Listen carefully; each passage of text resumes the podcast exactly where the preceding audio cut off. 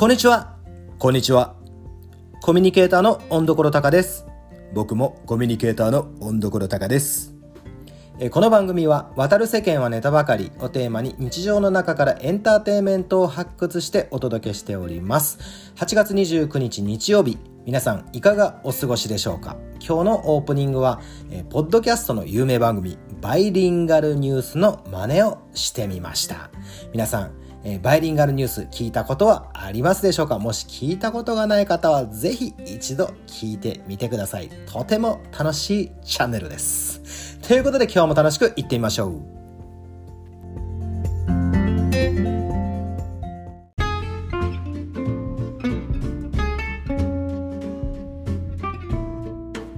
今日はですね MTV のお話をしてみようと思います。皆さん MTV ってご覧になったことありますか？とか以前見てましたか？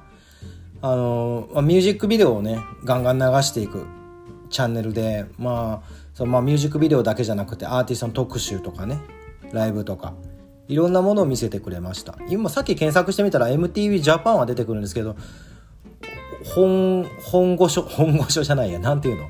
あの本拠地の MTV もやってんのかな？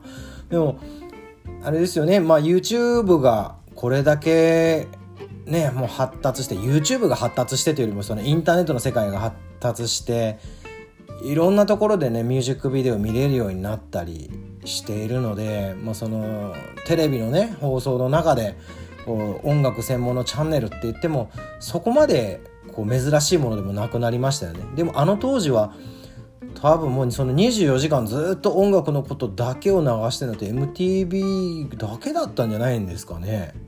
うん。でまああの結構僕が僕は今1974年生まれの47歳なんですね。で僕よりもうちょい上の人たちって結構ラジオから音楽に入ったっていう方々も多いと思うんですけど僕ら世代って結構あの映像ミュージックビデオから音楽に入った人も多いんじゃないかなと思ってます。で僕自身、えー17歳の時にユニコーンのコピーバンドで、まあ、音楽人人生を始めたんですけどもちろんその時はね最初カセットテープ渡されました、うん、で、まあ、それを聞いてまあ衝撃を受けたんですけどそこからどう深く入っていったかっていうともちろんそのアルバム自体を聴くのもなんですけど映像ですね。ミュージックビデオ、うん、ライブ映像もそうなんだけどプロモーションビデオ PV にねあの結構のめり込みましたね。いろんな PV が見たくて。でもあれだよね。やっぱそうだよね。全盛期だったんだ。そのだって当時ってなんだっけミュージックトマトとかまあそういう音楽の映像を流す番組結構あった気がしますね。うん。だから CD やカセットテープもちろん聞いて楽しむんだけどその映像を見るっていうのも結構楽しんでいてそれによって好きが深まっていったような気がします。はい。で今回その MTV のお話をしたのもあのきっかけがありまして何がきっかけかっていうとニルバーナですね。最近あの話題沸騰ニルバナです「えー、ネバーマインドというアルバムがあります。もうどんぐらい売れたの？これ。何千万枚とかなんかな。とにかくバカ売れ。世界バカ売れアルバムだしうんロックポップスの常識みたいなものをひっくり返したようなアルバムだったんじゃないかなと思ってます。はい、聞き覚えあるんじゃないですか「Smells Like Teen Spirits」とかはが一番有名な曲でね。あのチャンジャジャチクチクチャンジャランチャンジャカチクチクチャンダランチャンジャカチャンダンとダダンダダダンダダンメルカリーメルカリーっていうメルカリとは歌ってないんですけど、まあ、それっぽいことを歌ってる曲なんですけどねニルバーナの「ネバーマインド」これはリリースは1991年なんですね。僕全然知らなかった。もうちょっと後なのかと思ってました。はい。でもこの1991年9月24日リリースの「ネバーマインド」これのジャケットがですねあのー裸の男の子の赤ちゃんがドボンとプールに飛び込んで、えー釣り針にかかったドル札アメリカのお金に向かっている。みたいな写真なんですね。で、これ、これのパロディの写真とかもいっぱい存在すると思うんですけど、まあ、超有名ですよ。もう、ね、ジャケ買いとかもありますけど、もうこれ王道中の王道じゃないですか。はい。で、えー、このジャケットに写ってる男の子とそのファミリーが今ニルバーナー関係を訴えていると。すごいですね。30年越しの訴えですよ。30周年の訴え。最近ちょっと30周年とかよく聞くな。30周年訴えですよ。要は、まあこの時ね、出された写真によって精神的苦痛を得ている。その出た子がね。あと、その、金銭的報酬をもらってないというようなことらしいです。僕もちょっと深くは見てないんですけど。だから当時そのしっかりした契約をしてなかったということなんですね。うん、でもこれちょっと2つの見方があってまあ一つはこうね、まあ、やっぱこう訴えてる側の男の子ご家族からのからするとその人たちが嫌だっつってんだからまあでもそれはしょうがないよね嫌なんだろうっていうのをちゃんと認めるしかないと思います。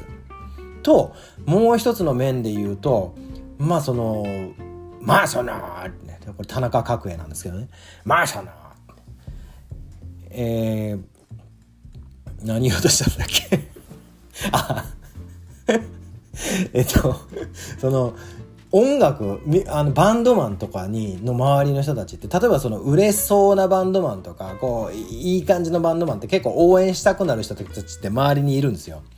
そうするとその人の写真撮ってあげたりいろいろ協力するんですよね。ただまだこうなんだろうなそのスターダムに乗ってない人たちだと契約とかはねしないですよね。うんしない多分なんかノリというか「おいいいい」ってしかもなんか、まあ、このこの情報は正確かどうかわかんないですけど、まあ、大体200ドルぐらいは支払われたらしいんですよ。そうすると例えばそのね被写体となるモデルとなる人でもねどうですか？皆さんでもあの最近ちょっと人気が出てきたバンドなんですとか言ってえっ、とちょっとこう写真モデルになってもらえませんか？そのジャケットのとか言われて。あもう協力するつもりでいいですよっていう場合もありますよね。それで例えば2万円しか払えないんですけどって2万円もらうとするじゃないですか。OK 出す数多くないですか？多いと僕は踏んでます。はい。なんでおそらくは僕の予想ですよ。これはあくまで個人の予想ですがえー、その写真を撮った時というのはまあそういうシチュエーションだったんじゃないかな。と思うんですけどいかがでしょうか。ね。ということででそのそんなニルバーナなんですけど僕はニルバーナも MTV でした。で、もちろんこのさっき、でんでででんででんでんででんでんでんのメルカリのメルカリとは言ってないんですけど、その、あの、Smells Like Teen Spirits のミュージックビデオを MT で見たのが、えー、ニルバーナとの出会いでした。はい。でもこの出会いの時は僕もうね、えっと、リリースから2年経った頃ですね。はい。ちょうど僕は19歳でカナダにいました。バンクーバーに。バンクーバーでミュージックビデオ MTV 見ていて、ニルバーナを知った。で、そこからね、僕にとっては怒涛の展開でしたね。で、9月に、僕2月、あ、違う違うバンクーバー上陸は5月ぐらいだったんですけど、9月にね、えー、アルバム出したんですよ。インユーテロっていうの。で、僕はそれも即買いしまして、即買いしたんだけど、その時の僕の音楽性と、えー、インユーテロの音楽性っていうのはあんまりしっくりこなくて、あの、知り合いの人にすぐ売っちゃいました。ね、すぐ売っちゃ、売っちゃってないの。あれあげたんだわ。あげた。そしたら、いいの？って言われたんだ。たかしくんいいの？って。あいいです。なんかもうあのうんあんま合わなかったんでって出しちゃいました。今だから音楽ってね出会うタイミングがあるんですよ。その発信側の、えー、発信側の、えー、責任じゃないね。発信側のこう要素っていうのもあるんだけど受け手のね受け手の要素もねいっぱいある。音楽って。はい。だから同じものを聞く時期によって好きになったり全く無関心だったりっていうのはねもうかなりあります。特にへそ曲がりの人たちには。はい。僕もうへそ曲がりリストなんですよ。流行乗るのが嫌でね。嫌だったんですよ。最近は乗りたくて乗りたくてもう流行の波待ちをしてるけど未だに乗れないっていう状況なんですけどなかなか嫌だったんですよ。うん流行。まあそういうのもあるのかな。まあだで、まあ、ニニルバナのインウーテルを上げちゃって。上げちゃってうんでそのニルバーナ時代の衝撃は分かってたんですけどまだ僕はねヘビーメタルメタルハードロック系統だったのでまあグランジという音楽ジャンルのねうんこれは素晴らしいアーティストなんだろうぐらいに思ってました。ところがどっこいですよ。その翌年94年1994年の4月5日に4月5日 ?4 月5日だっけ？ああ4月5日だわ。にカート・コバーン亡くなります。うん。これは猟銃でね自殺しました。